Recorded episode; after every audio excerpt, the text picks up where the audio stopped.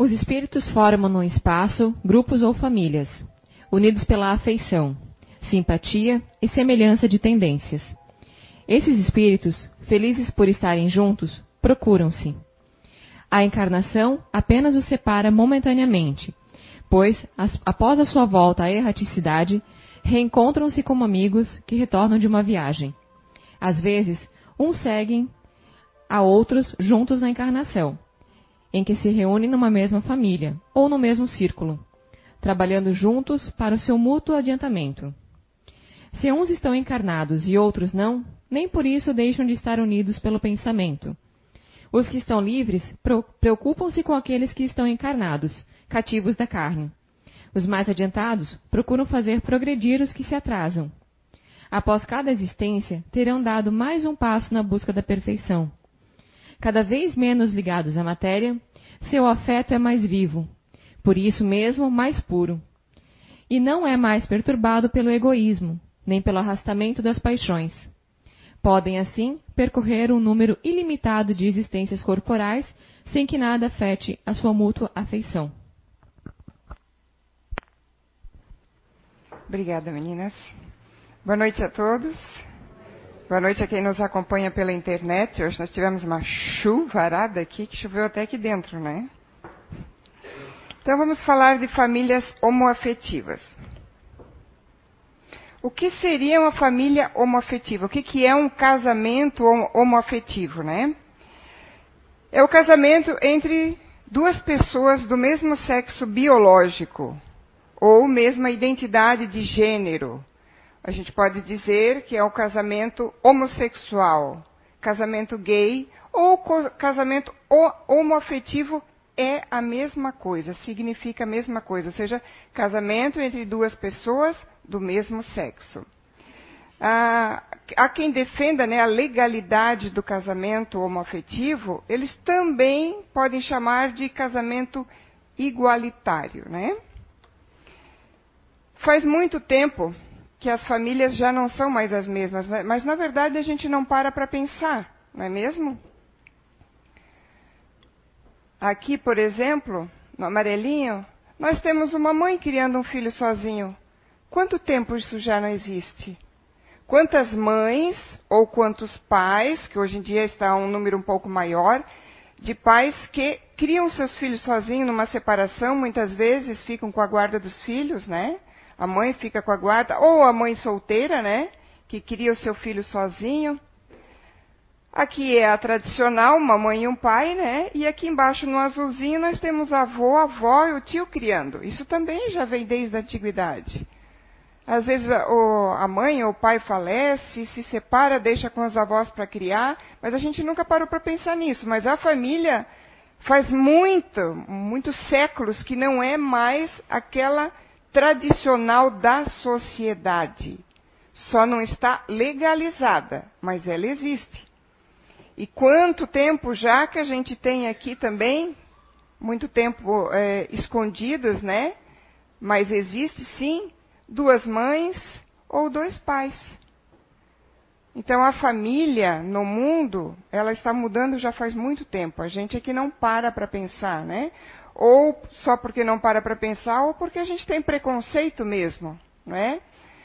Não existe mais um único padrão de estrutura familiar pais separados, mulheres ou homens que criam sozinhos seus filhos, crianças educadas por avós, tios, entre outros.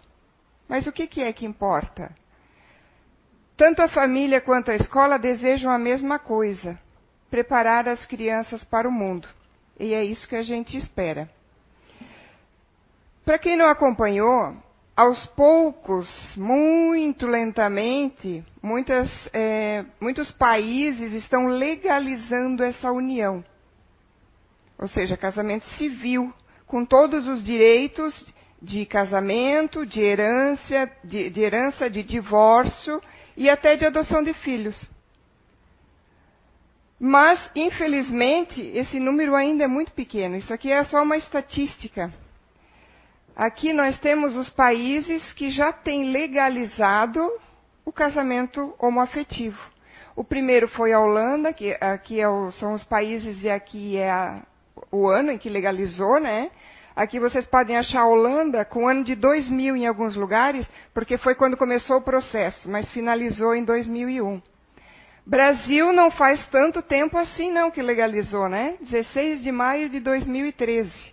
Comparado com a Holanda, que já começou esse processo em 2000, demorou muito, né, para ser um país tão aberto, né, tão considerado tão aberto, legalizou somente em 2013. E se vocês forem pesquisar, pode ser que vocês em alguns lugares não achem Colômbia, porque ela recém entrou no rol dos países que pode ser, eh, existe né, a legalização do casamento homoafetivo. 23 países. Parece bastante, né? Mas aí, do meu tempo de escola para cá, os países mudaram muito de nome, né? Tem país que eu já nem sabia mais o nome, porque foi desmembrando, foi criando outros. E aí eu fui, fui fazer uma pesquisa de quantos países, na verdade, existem hoje em dia. Então, existem 193 países. Em alguns lugares, em alguns sites, vocês vão achar 196. Mas é que Vaticano, Kosovo e Taiwan não são ainda considerados países. Então, o número correto, a princípio, seria 193. Se a gente pegar 193 e tirar os 23 que legalizam, a gente ainda tem 170 países que não aceitam não legalizam ou não aceitam o casamento homoafetivo. Aí pega esses países aqui e traz ele para um mapa. Aqui eu trouxe também, é, não, realiza, não realiza o casamento homoafetivo, mas reconhece, se for feito num outro país que reconhece. Então, Israel e países caribenhos, Aruba, Curaçao e São Martinho, eles aceitam se for feito o casamento em um país que faz legalmente, né? E no México nós temos a cidade do México, Quintana Roo, Coahuila, Chihuahua e Guerreiro. E aí pode casar aqui nesses cinco cidades, vamos dizer, e daí são reconhecidos em todo o território mexicano, mas o México mesmo não são todas as cidades que fazem, né? Se a gente pegar eles e traduzir para um mapa aqui, a gente vai ver que só o que está em vermelho são os países que reconhecem o casamento homoafetivo. E se a gente pegar o mapa mundi, nós vamos ver que nós estamos muito longe de uma realidade que existe. Porque casais homoafetivos existem muitos só que estão escondidos, estão disfarçados ou não estão legalizados, porque a sociedade não aceita. Nós não aceitamos, né? Eu trouxe mais uma estatística aqui. Onde está verde, onde está colorido, que nem aqui embaixo a Argentina, aqui o Canadá, não são os problemas. Os problemas são aqui, ó, onde nós temos o amarelo.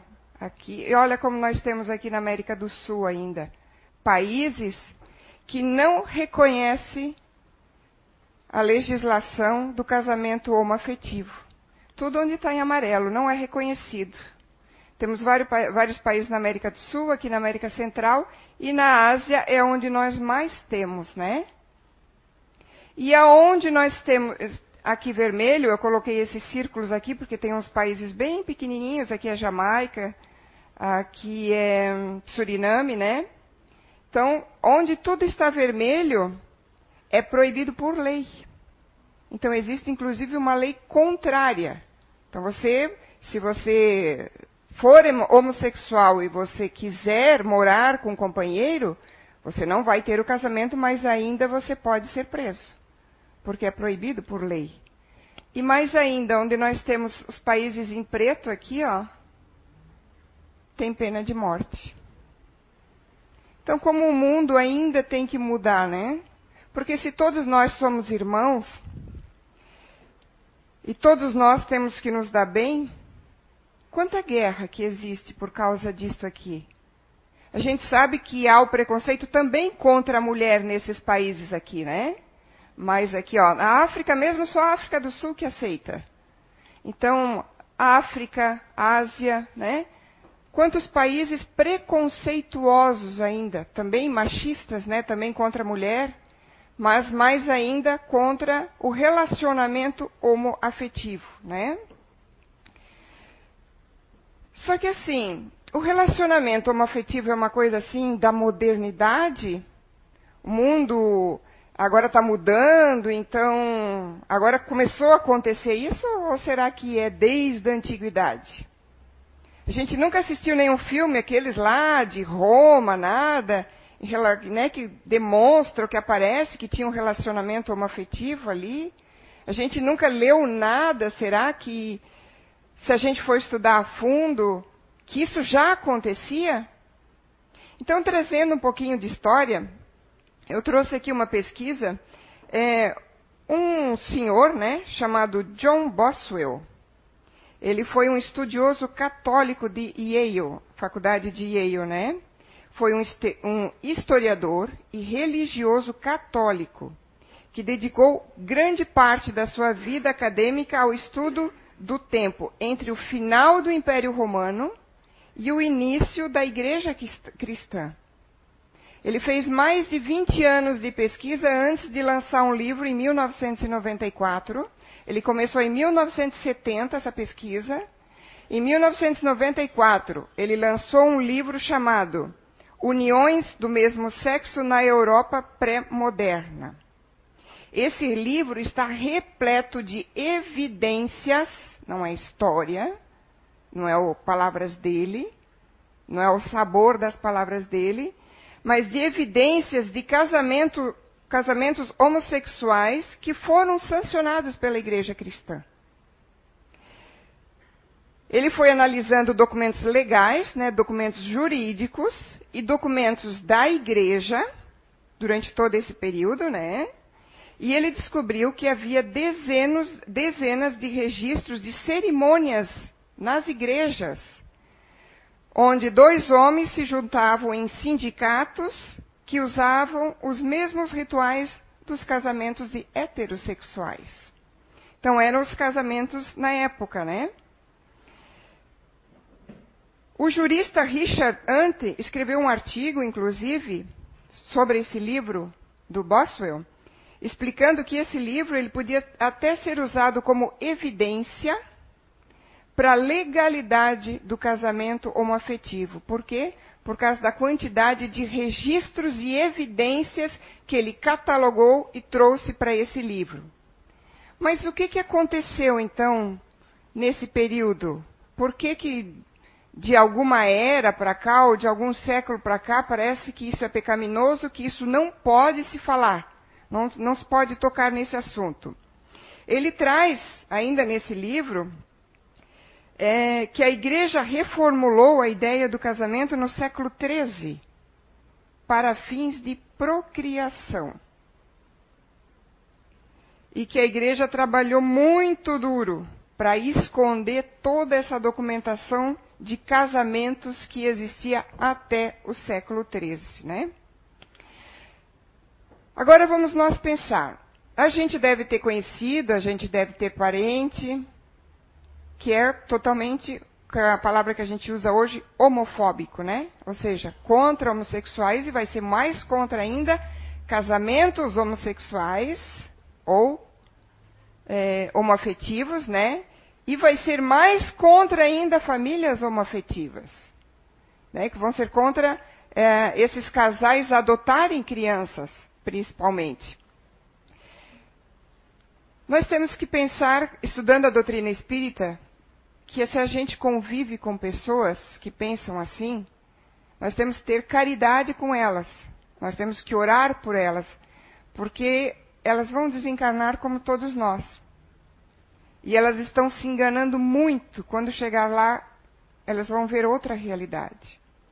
Agora, o que não dá para aceitar, é difícil aceitar alguém que acredita em reencarnação, alguém que estuda a doutrina espírita e é contra pessoas do mesmo sexo se gostarem, casarem, adotarem crianças e viverem junto. Por quê? No livro dos Espíritos, capítulo 6, Sexo no, nos espíritos. Na questão 200, os espíritos têm sexo? Não como entendeis, porque os sexos dependem da constituição orgânica, que é o que nós temos enquanto encarnados no planeta Terra. Há entre eles amor e simpatia, mais baseados na afinidade de sentimentos. A humanidade ainda é tão orgulhosa que a gente se acha a última bolachinha do pacote, né? A gente acha que a Terra é tudo, que nós estamos aqui somos o máximo, porque sentimos, enxergamos, andamos, temos inteligência, temos capacidade, temos olfato, temos cinco sentidos, de repente tem um sexto. Nossa, o homem é o máximo, né? Eu acredito que em certos planetas ter duas pernas e dois braços deve ser o, uma coisa dos mais atrasados que existe. Se a gente começar a pensar que nós somos ainda um planeta de prova e expiação, nós vamos lembrar que a gente está muito abaixo na escala dos planetas ainda. Se a gente vive aqui, a gente está num planeta de provas e expiações, nós temos que passar por provas e expiações. A gente só saiu daquele mundo primitivo, do homem das cavernas, que nem pensava. A gente só subiu um degrauzinho. E a gente se acha o máximo. Então, quanto mais a gente subir na escala evolutiva, o planeta subir, e as pessoas que lá habitam também têm que subir o seu grau evolutivo moral e espiritual, porque intelectualmente nós progredimos muito, mas moralmente a humanidade está muito devagar nessa evolução. Então, como as duas coisas têm que caminhar juntas, a evolução intelectual não vai mais correr, é minha opinião, não vai mais correr tão rápido. Porque é, espiritualmente e moralmente a humanidade não está acompanhando isso. E se não está acompanhando, o que, que acontece? As novas descobertas e as descobertas que são para o nosso bem acabam sendo utilizados para o mal, como já foi o avião, como já foi a bomba, né? No seu princípio, nas descobertas, elas tinham um, uma destinação para o bem, mas o homem consegue transformar ela para o mal. E nós que estudamos a doutrina espírita, que acreditamos, que eu acho que todo mundo acredita em reencarnação, que a gente sabe que vai voltar de novo, como é que a gente vai ficar contra uma. Não é uma opção, porque isso é do espírito, a polaridade do espírito é feminina, vamos dizer assim. Só que eu vim lá em dez encarnações como mulher e usei mal minha feminilidade. Eu usei para aquele jeito doce da mulher tem para enganar pessoas, pelo menos a mulher deveria, né? Quando ela vem nessa polaridade, ela tem algumas características que ela deveria usar. A maternidade, a docilidade. Aí eu usei errado, eu usei a parte da sedução, a parte da enganação, é, prejudiquei muitos, muitas famílias, mas também muitos homens. Então eu venho num corpo masculino para aprender o outro lado. E aí a minha polaridade, vamos dizer, o meu pensamento é feminino. E eu venho num corpo masculino, eu não consigo me adaptar nessa primeira reencarnação. Imaginem todos vocês aqui, todo mundo tem o seu jeito de pensar. Eu, Kátia, hoje à noite vou dormir, amanhã cedo, quando eu acordar e olhar para o meu corpo, ele, organicamente, ele é todo masculino. Eu tenho tudo que um homem tem. Eu não vou começar a pensar como um homem amanhã. Eu vou continuar pensando como uma mulher. E aí eu vou estar nessa polaridade invertida porque eu tenho coisas para aprender. Assim como um homem. Eu vim como um homem durante dez encarnações e fui machista, Usei mulher como objeto, fui autoritário, tratei meus filhos a ferro e fogo, porque quem manda aqui sou eu, o pai é o, é o dono da casa, é o dono da vida das pessoas. Aí eu venho num corpo feminino para aprender o que é ser mulher. E aí também, lógico, vai de cada espírito aceitar como vem. Assim como tenho que aceitar as o que eu tenho que resgatar como mulher, eu também tenho como resgatar se nessa vida eu estou numa condição, vamos dizer, chamada de homossexual. Não é se revoltar, é aceitar o que eu tenho que passar. Na questão 201, o espírito que animou o corpo de um homem pode animar o de uma mulher numa nova existência e vice-versa? É o que eu estava falando. Sim, pois o, os mesmos espíritos que animam os homens são os mesmos espíritos que animam os homens e as mulheres. Quando nós estamos desencarnados, nós podemos, nós estamos lá em espírito, nós podemos até, nós podemos não, nós temos os nossos pensamentos que nós levamos daqui, as coisas que nós gostamos, aquilo que nós é, ariangamos, né, de bom ou de mal, nós vamos levar juntos. E o nosso pensamento nós também vamos levar juntos, mas chegando lá a gente não tem o corpo orgânico, então a gente não vai ter um sexo. A gente pode ter uma predileção por causa do meu tipo de pensar, por aquilo que eu gostei mais na Terra.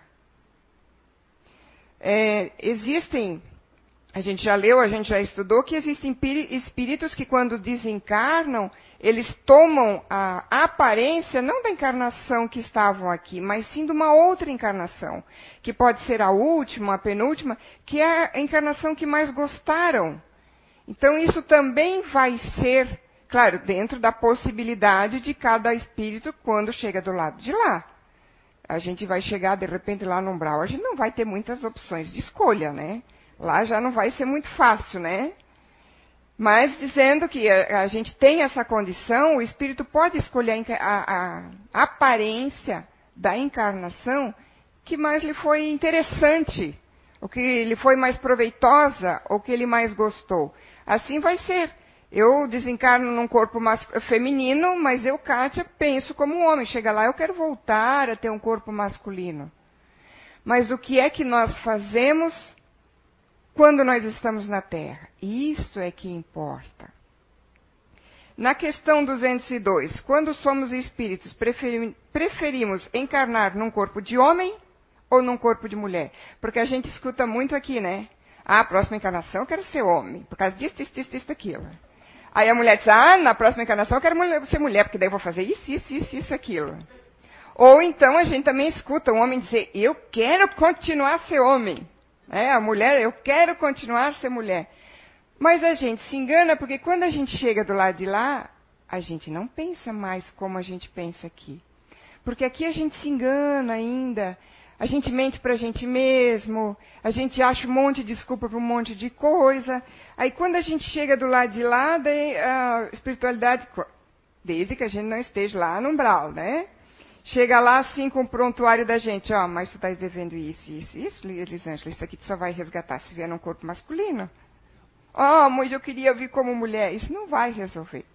Porque lá a gente não tem mais como se esconder, a gente não tem mais como dar uma desculpa. Tá aqui, ó. Se precisar, eles botam uma telinha na nossa frente, passa toda a nossa vida, de todas até encarnações. Sabe aquelas partes mais principais? Eles não precisam convencer a gente. Eles mostram, você quer resgatar ou não? Se você quer resgatar, a gente tem que aceitar, né? E o Kardec ainda comenta, né? Os espíritos encarnam-se homens ou mulheres porque não têm sexo. Aqui é o corpo orgânico. Planeta Terra porque precisa da procriação. Existem planetas que eu acredito, não conheço, mas eu acredito que o, a parte que faz a criação pode estar dentro da mesma pessoa. Não precisam duas mais para gerar uma criança, né? Como devem progredir em tudo, cada sexo, como cada posição social, oferece-lhes provas e deveres especiais e novas ocasiões de adquirir experiências. Aquele que fosse sempre homem só saberia o que é ser homem. Se a gente nascesse sempre adulto, a gente não saberia o que é ser criança. Então a gente experiencia não só os sexos, homem, mulher, mas posição social, nós vamos nascer mais pobres, classe média, mais rico, milionários. É, vamos ter experiência de ter uma família, pai e mãe, vamos ter uma, uma experiência, se necessário, de, de ser órfão. Então a gente vai, vai passar por todas as situações que a gente imagina. Tem aquelas que a gente ainda não conhece. Então, como é que eu vou apontar o dedo para alguém, porque, por causa da escolha dela, se eu posso estar exatamente na posição dessa pessoa daqui a pouquíssimo tempo? Porque 70, 80, 90 anos na Terra é muito rápido. A gente acha que é muito demorado passar 70, 80 ou 90 anos. Mas se a gente considerar que mesmo os espíritos mais novos aqui devem ter o quê? Pelo menos umas cinco encarnações, vamos botar em uns 500 anos? Então, se a gente já tem aqui por baixo, mais novinho aí, uns 500, mil anos, né? A gente já tem uma bagagenzinha, né? Então, o que é 70, 80 anos? E aí a gente vem na mesma situação e e vai ter que passar por coisas que nós fizemos os outros passar. Então, por que não ajudar já a humanidade a melhorar o seu pensamento? E o que implica a volta dos casamentos homoafetivos? Volta, né? Porque a gente já tinha. Vamos refletir um pouquinho agora aqui. Nós podemos dizer que o fato de alguém ser heterossexual, que é um nome dado só para distinguir a opção, não é a opção, né? É o desejo é, visual, orgânico de uma pessoa, né? Que o fato de alguém ser heterossexual significa que seja uma pessoa equilibrada e responsável no campo do sexo e da afetividade. Eu sou homem e gosto de mulher. Eu sou mulher e gosto de homem. Isso me dá assim um, um pacotinho que diz assim que eu sou uma pessoa totalmente equilibrada e que o homossexual então não é equilibrado. E que eu seria então totalmente responsável no campo do sexo e da afetividade? Se todo heterossexual fosse 100% responsável no campo do sexo e da afetividade, não precisariam haver, haver essas situações, muitas vezes, de. Não é nem a minha escolha, às vezes é uma. Está sendo imposto porque, pela espiritualidade, porque eu, eu não estou nem num grau de poder escolher. Mas chega 10 anos é, você sendo aí um ditador, vindo no sexo masculino como um ditador, chega a sua vez de vir num corpo feminino. E a, os próprios homossexuais às vezes não se aceitam. Se revoltam. Não, isso não vai resolver. Se revoltar, não vai resolver. A questão é se aceitar e ver o que é que eu preciso aprender, o que é que eu vim aprender, o que é que eu vim resgatar. O fato de ser um casal heterossexual é garantia de harmonia familiar? Uma família composta de um homem e de uma mulher, um pai e, uma mãe, e uma mãe. É uma maravilha. Então é uma família que se dá bem, dá tudo certo, criam bem os seus filhos. É uma garantia de que não existe violência e maus tratos no lar? Quantos casos a gente sabe e quantos casos que a gente ainda nem sabe de maus tratos e violência no lar? às vezes do homem e às vezes da mãe, da mulher, que chantageia, que torna a vida às vezes dos filhos um inferno, do marido. Não é só o homem, não é só a mulher, é os dois, é o espírito. Em nosso planeta, a maioria quase que absoluta da população é heterossexual. Será eu trouxe essa questão da internet, mas a gente tem que pensar, porque nem todo homossexual é assumido. Se todos pudessem se assumir normalmente, sem preconceito, essa estatística vai mudar. Mas tudo bem, vamos, vamos entrar em consideração isso aqui agora. Então vamos dizer que a maioria da população seria heterossexual. Isso significa que não existem guerras, então? Que não existe violência social? que não existe desigualdade nem miséria? O que que faz o que eu ser heterossexual? Eu ser perfeito? Ah, é só porque eu sou heterossexual eu sou perfeito. Eu não causo nada de mal.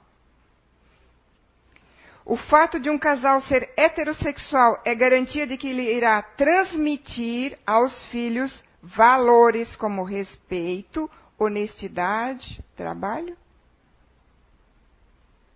Não é garantia, a gente sabe disso. Nossa cultura, basicamente heterossexual, a nossa cultura é realmente, está isenta do machismo e da vulgarização da mulher e do sexo? E como ficam as milhares ou milhões de crianças abandonadas por pais que se dizem heterossexuais de boca cheia, como se isso fosse assim, oh, eu estou lá em cima no reino de Deus.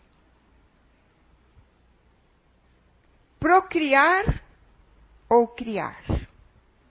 Tudo bem, a humanidade, o planeta Terra precisa procriar.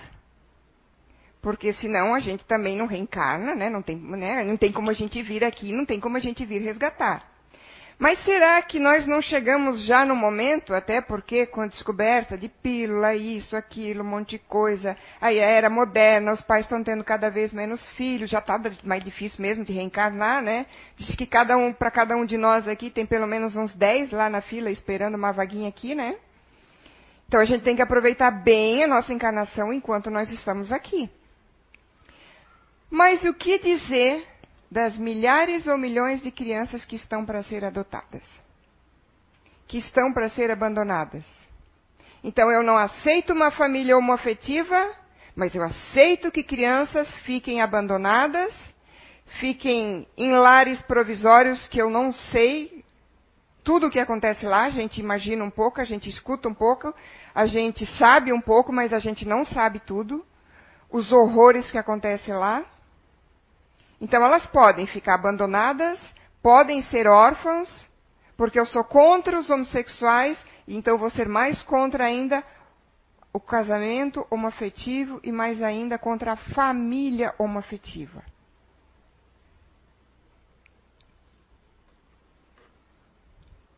Para a gente pensar, né? A gente precisa procriar, mas existem casais heterossexuais. Por que não deixar que sejam felizes casais homossexuais que formem famílias e que peguem, claro, muitos, alguns vão querer ter seus próprios filhos, aí tem a genética hoje em dia, barriga de aluguel, tá? Mas quantos querem adotar? Quantos poderiam adotar aquelas crianças que não têm pai, não têm mãe mesmo quando são adotadas por casais heterossexuais, os heterossexuais só querem os nenenzinhos, os pequeninhos. E aquela criança de 4, 5, 6, 10, 12 anos para cima que ninguém quer? Então, isso pode. Mas eu dar uma família para ela não pode, porque ah, são duas pessoas do mesmo sexo. Hoje em dia, Homem e mulher mais amor e os filhos formam uma família. Mas uma mulher com filhos ou um homem com filhos também forma uma família. Duas mulheres com filhos, dois homens com filhos, ou um casal sozinho, ou dois homens sozinhos, sem os filhos ainda, ou duas mulheres sozinhas, mas com amor forma família. É isso que a nossa sociedade precisa: famílias. Porque é dentro da família o nosso maior resgate, é onde mais a gente aprende. A gente aprende a tolerância, a caridade, a ser mais humilde, a compreender mais. É dentro da família nosso maior aprendizado. Nós podemos aprender um pouquinho em vários lugares. O trabalho é muito bom porque Jesus nos deixou a lei do esforço. Mas se cada um de nós viver sozinho, a humanidade não muda mais. A humanidade vai estacionar onde ela está. Nós precisamos de famílias para a nossa evolução. Tanto pais heterossexuais quanto pais homossexuais podem ser bons ou maus pais.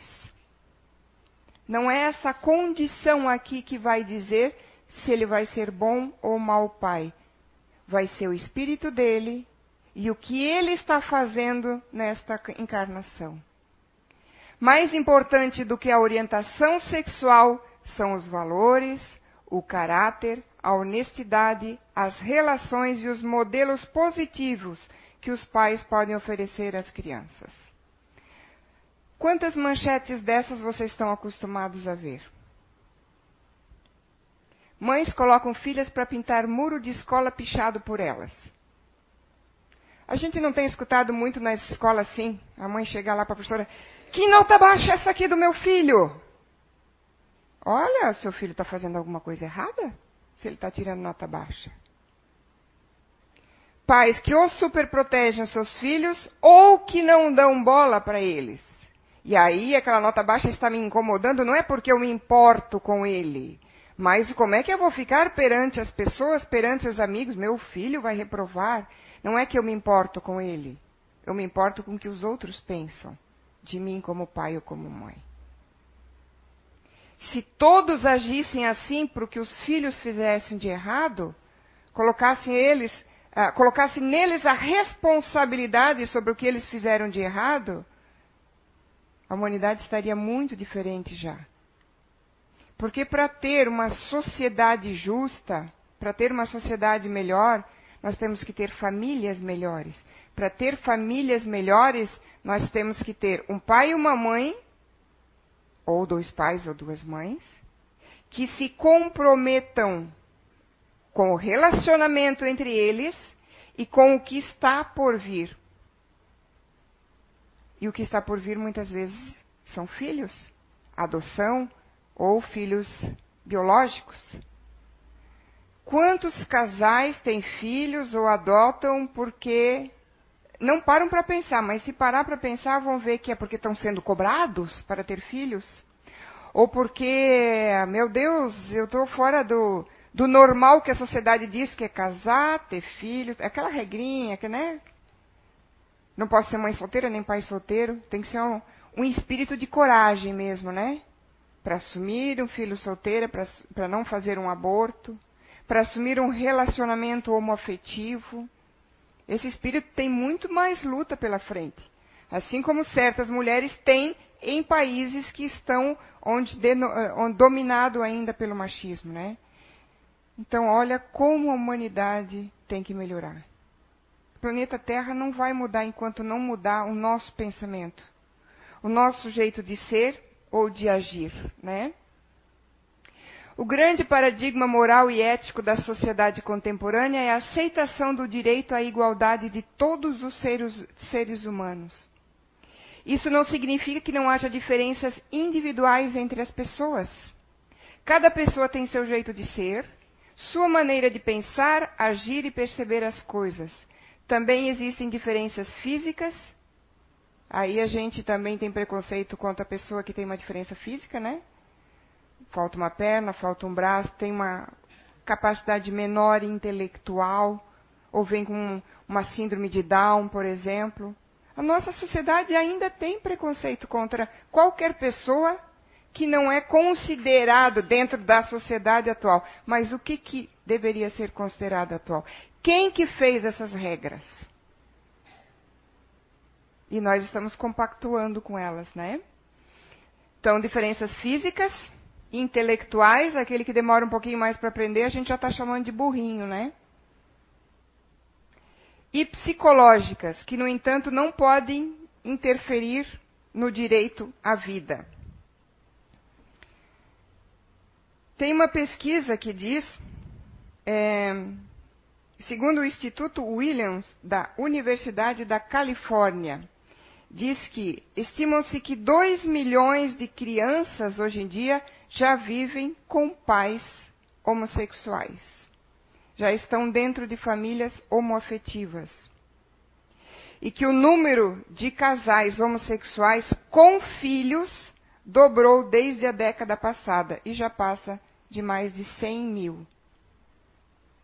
Então, será que aquela questão lá de que realmente a maior parte da humanidade é heterossexual realmente é real, esses números? Tem um estudo também feito pela professora Judith Stacy, da Universidade de Nova York, um estudo que ela fez durante 14 anos, que comprovou que as famílias mais estáveis eram as lideradas por homem, homens gays que tiveram filhos juntos. Então, eu acho que nós estamos meio por fora da sociedade real que está existindo, né? A gente tem que parar e pensar um pouquinho. Eu sei que muitos, é, a nossa casa tem o privilégio, né, de a gente não ter nenhum problema com isso, mas a gente sabe que mesmo dentro de casas espíritas, infelizmente, existem aqueles que leram, entre aspas, o livro dos espíritos, o Evangelho, estão estudando a doutrina espírita, mas ainda têm preconceito contra casais de mesmo sexo. Então, parte de nós começar essa mudança mental. Nós não temos como obrigar os outros a mudar o seu pensamento, assim como a gente não pode obrigar os outros a ter determinadas atitudes, mas a gente pode fazer o nosso melhor, dando palavras suaves e ou explicando com lógica quando for uma pessoa mais racional e orando muito por essas pessoas, porque a humanidade realmente precisa mudar. Porque quantos casos que a gente sabe de pais que aí tem um filho homossexual e bota o filho pequeno ainda, novo, é, às vezes na adolescência ainda para fora de casa. E ele tem que se criar na rua. É essa sociedade que nós queremos para nós? Nós nunca podemos deixar de pensar em qualquer atitude que a gente tome na nossa vida. Eu posso estar naquele lugar daqui a pouco. Porque a próxima encarnação é daqui a pouco. Não há nada mais valioso do que a pessoa humana. E este ser, com todas as suas características que os distinguem de outro ser humano, deve ser considerado com toda a dignidade. Então, se nós queremos dignidade para nós e na nossa vida, nós temos que tratar as pessoas também com dignidade. Faço votos, minha opinião pessoal agora, que mais países legalizem, né, o casamento homoafetivo que construam mais famílias homoafetivas, que adotem essas crianças que estão aí abandonadas nos orfanatos ou abandonadas dentro das próprias casas com pais héteros, que vivem um mundo lá fora de luxúria ou de trabalhar só para conquistar, só para ter dinheiro, para ter aquilo que não vão levar consigo na sua malinha espiritual, né?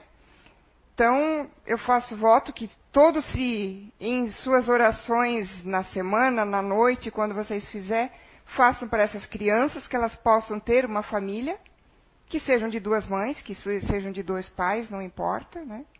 Que elas possam ser adotadas e que a gente tome como exemplo esses casais homossexuais que estão mostrando para a gente, claro, espírito é espírito, não estou no, eu posso estar numa base hétero ou numa base homo e posso fazer coisas desregradas com relação a sexo, com relação a várias coisas, tá? Mas existem muitos casais homossexuais que estão mostrando para nós o que é ter dignidade e o que é criar uma criança dando valores como respeito, como educação, dando amor, mostrando dando felicidade, mostrando o que é ser um ser humano correto, digno. Né? Que possamos colocar tanto essas crianças como essas pessoas que estão lutando, porque elas têm uma luta maior do que os héteros, né?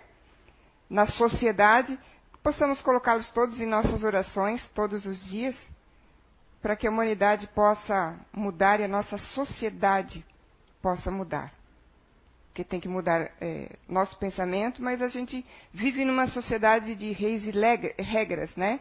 Então, essas leis elas também têm que começar a ficar mais brandas, tanto na adoção, para facilitar as adoções, né? E mais brandas também, e que mais países é, entrem, né? Nessa legalidade do casamento homoafetivo. Certo? Muito obrigada a todos.